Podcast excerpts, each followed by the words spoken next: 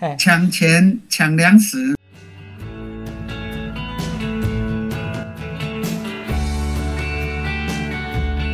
大家好，我是阿宗师，这边是华人共亲职，还有爸妈相谈室。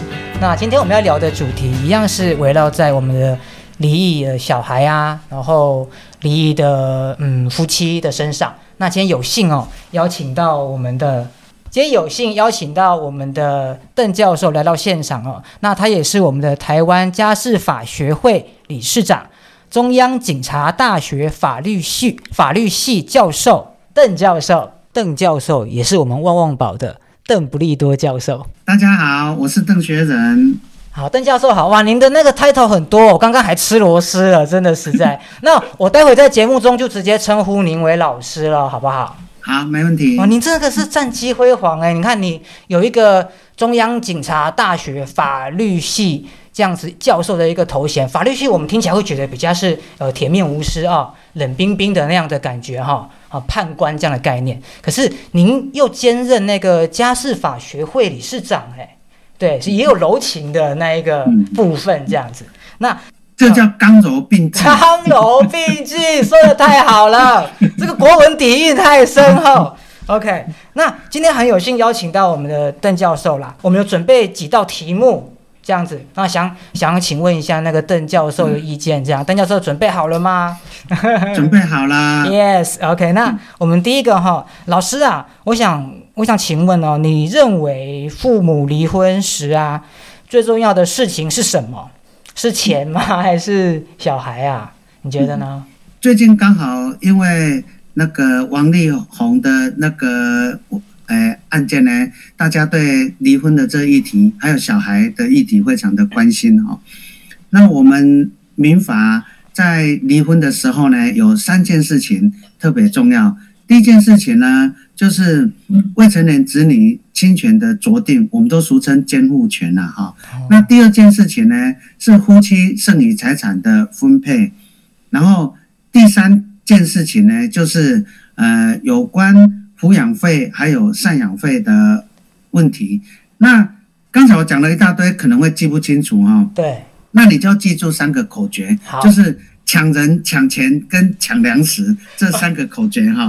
那，哎，那这个离婚最重要的事情呢，虽然是抢人、抢钱、抢粮食啊，但是我觉得离婚呢是把一对不健全的夫妻变成两个健全的个人，所以呢。离婚最重要的是和平分手，理性的回复理智，然后呢，保障子女的亲子维系维系权，而不是呢，大家呢拼命的去抢小孩，这样子呢才会创造三赢啊！谢谢。对哇，我觉得邓教授讲的很好，他那个讲笑话之后马上无缝接轨，然后又直接接一个超震惊，然后超专业的一个评论，我我差点，我刚刚脑袋还在回荡，你说。你说什么抢钱、抢抢人、抢钱？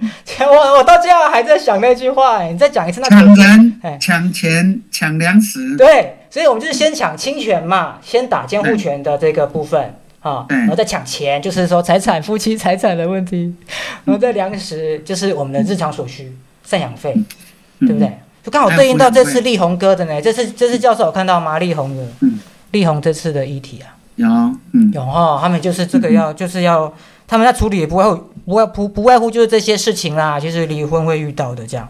那那第二个问题啦，那想问老师哈，您算比较有经验的人这样哈，比较有智慧、比较有经验的的的人，那你怎么了解啊这些呃父母啊离异孩子的痛啊？你有没有一些例子可以跟我们呃分享一下？嗯，好，嗯。可能会讲说，我明明是学术界的啊，那个怎么会去了解食物上面的东西？我觉得你应该很想讲说，你本来是象牙塔的，怎么走到象牙塔外面呢？我怎么会敢这样子说？哎我，哎呀，惶恐啊！这个皇上，我冤枉啊！我要跟你说明一下，为什么我对食物的案例呢了解这么多哈？是是是，嗯。第一个就是我在民国九十八年哈，那时候，呃，士林地院的家事庭长，呃，谢金惠，他就是现在的司法院的少家厅厅长。是。他就开始邀请我去参加调解个案的研讨。那从那个研讨里面呢，有了解到很多的个案。然后呢，现在啊，我们在台北地方法院呢，每两个月也举办一次。那到现在呢，已经持续六七年了。那那边呢，也有很多实际的个案。然后呢，再来就是，呃，我们有一个何慧仪老师啊，他最近呢有举办离婚家庭的正向亲子教育。他呢曾经和多位离婚者一起上课。那我们呢跟他一起上课了半年多啊，他们都会向我请教问题。所以呢，我对于那个实际的案例呢。掌握蛮多的，最后一个就是我们有一个红鹤爸爸，他曾经来学校呢播放谁把我的孩子变成陌生人有关探视困难的这个影片。那我从那个影片呢，让我到现在呢印象还非常深刻的就是，呃，那个爸爸去探视小孩的时候，然后呢，这个小孩呢，呃，就好像。他看着妈妈，一边看着妈妈的脸色，一边呢，他就跟爸爸讲说：“啊，我不想再讲了。”然后呢，他就把铁门关起来。那镜头呢，看着那个小孩子，然后把铁门关起来了。那让我想起来了，在会面交往的时候，涉及到小孩子的呃忠诚的议题啊，对小孩子呢是呃非常痛苦的事情。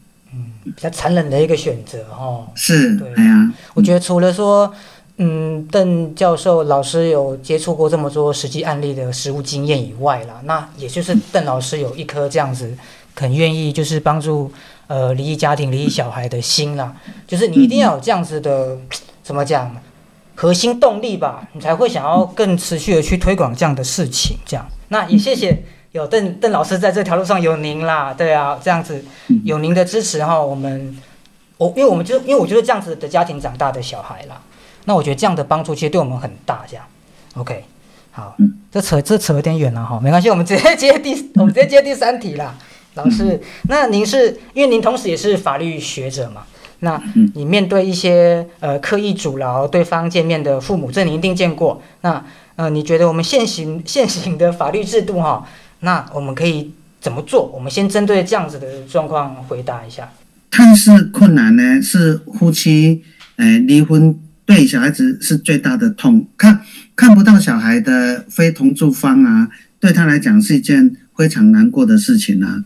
但是我们发现现在的制度呢，它只是对于遵守制度的人才有效。对于呢，我就是不愿意配合的人，真的有时候啊，呃，非常的无力啊。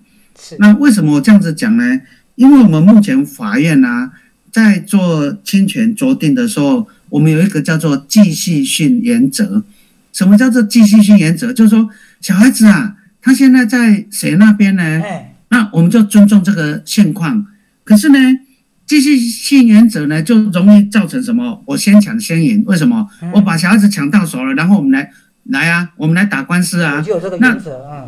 对，那官司打了越久，是不是小孩子在那个先抢先赢的手上越来越久？那这时候呢，就会变成继续性原则，变成呢先抢先赢的。所以啊，我们在目前的这个制度啊，我们法官他在判断说，我小孩子到底是要给爸爸或者是给妈妈呢？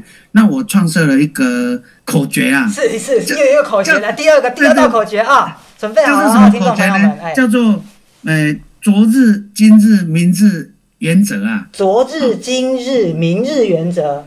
对，三日原则。对，三日原则。什么叫做昨日、今日、明日原则呢？就是我们看过去，就是昨日呢，这个小孩子的主要照顾者是谁？然后呢，他那个投注。在小孩子身上呢，时间越多的人呢，我们叫做主要照顾者，这叫昨日原则。那今日原则是什么呢？嗯，就是这个小孩子他从过去到现在，他冠居地，什么叫冠居地？他就一直生活在这边的，他的生活作息，对对，他生活起居作息一直是在哪里的？这叫今日原则。然后呢，明日原则是什么？就是当。我要决定给爸爸或给妈妈，除了判断昨日跟今日的话，那明日呢？我们有个最高的原则，叫做善意父母原则。那什么叫做善意父母原则啊？就是今天如果这个小孩子不论是跟爸爸或者是跟妈妈，他很容易的去跟对方会面交往，愿意试出最大会面交往善意的人，他愿意积极促成会面交往的人，那个人呢，就是所谓的善意父母原则啊。所以呢，如果啊，今天呢，我有了我拥有了小孩，取得监护权、侵权，可是呢，我的小孩随时可以看到对方，那这样子对小孩子来讲，是不是我不会因为离婚，然后呢，变成我只能够选一个爸爸，或者是选一个妈妈？所以呢，我一直强调善立父母原则，重要的就是夫妻虽然离婚了，但是呢，他们还可以做合作的父母，这个是非常重要的观念。这样子非常好哎，对，嗯嗯这个就是我们现行法律对，这也也是老老师对您对就是刻意呃阻止小孩见面的父母的一个愿望跟期许啦，这样哈。那是他是听到您说哈，这种不不让人家见家长刻意处罚的，可以直接可以直接修法，直接把他们关进大牢是吗？真有这么厉害吗？好可怕哦，好可怕！要开玩笑啦，这个是开开玩笑啦，这个不可能啦，哈、对啦，就是我们也是就是跟你讲讲气话啦，你们不要当真这样，但是还是还是还是期许你们不要阻挠啦，让小孩不要去这么什么选择忠诚选择这么痛苦，离婚之后呢，那么小孩子呢，可以跟爸爸妈妈做等距离的交往呢，这个我们叫做亲子维系权。那么这个是联合国儿童权利公约呢，它所规定的。换句话说，虽然父母亲离婚了，小孩子呢还可以跟他们继续维持关系，这个是对小孩子呢一个基本人权的保障。啊，如果你侵害他的话，这个是构成民法的侵权行为啊。但是呢，哦国并没有藐视法庭罪。比方说，法官说：“哎，你现在同住方呢，应该把要把小孩子跟非同住方会面交往。”可是呢，同桌就讲：“啊，我都不爱啊，不你喜不要弄啊。”好啊，如果是这样的话，那我们也不能够那个判他藐视法庭啊是，是把他抓起来关，对不对？是是可是啊，我们未来啊，家事事件法应该可以考虑啊。像我们现在行政执行法有一个有一个规定，对不对？如果你不缴税，嗯然后呢，我可以可以那个罚罚你的钱。那你如果再不缴的话，我可以管收债务人。什么叫管收债务人呢？就是你你应该要把小孩子交出来，是。啊，你应该要缴税的，啊，你不缴就把你关起来。同样的，你应该要把小孩子，因为不让小孩子给对方看啊、你如果把小孩子当做报复的工具那你说这样子这样子的人是不是很坏啊？那可以关进大牢哎，对啊，那你这样子，你这样子呢，只是造成小孩子的那个痛苦，而且呢，一个小孩子他不能够等距离的跟呃父母亲交往，你说他以后有没有可能变坏了，变成坏小孩了？一定那会，对呀、所以这个对他来讲啊，所以呢，我觉得呃，我们那个未来的离婚呃制度应该修正啊，哦不哦不应应该以共同侵权为原则，什么意思啊？我不能够因为离婚就变成呢剥夺一方成为单独侵权，凭什么我又没有虐虐待小孩？那为什么因为离婚我就变成单独侵权啊？嗯啊，所以呢，就应该要共同侵权。可是呢，共同侵权它面临的最大的问题就是什么？啊，明明两个人势如水火了，你要叫他们共同侵权吗？所以呢，我的共同侵权呢有三个配套措施。未完待续。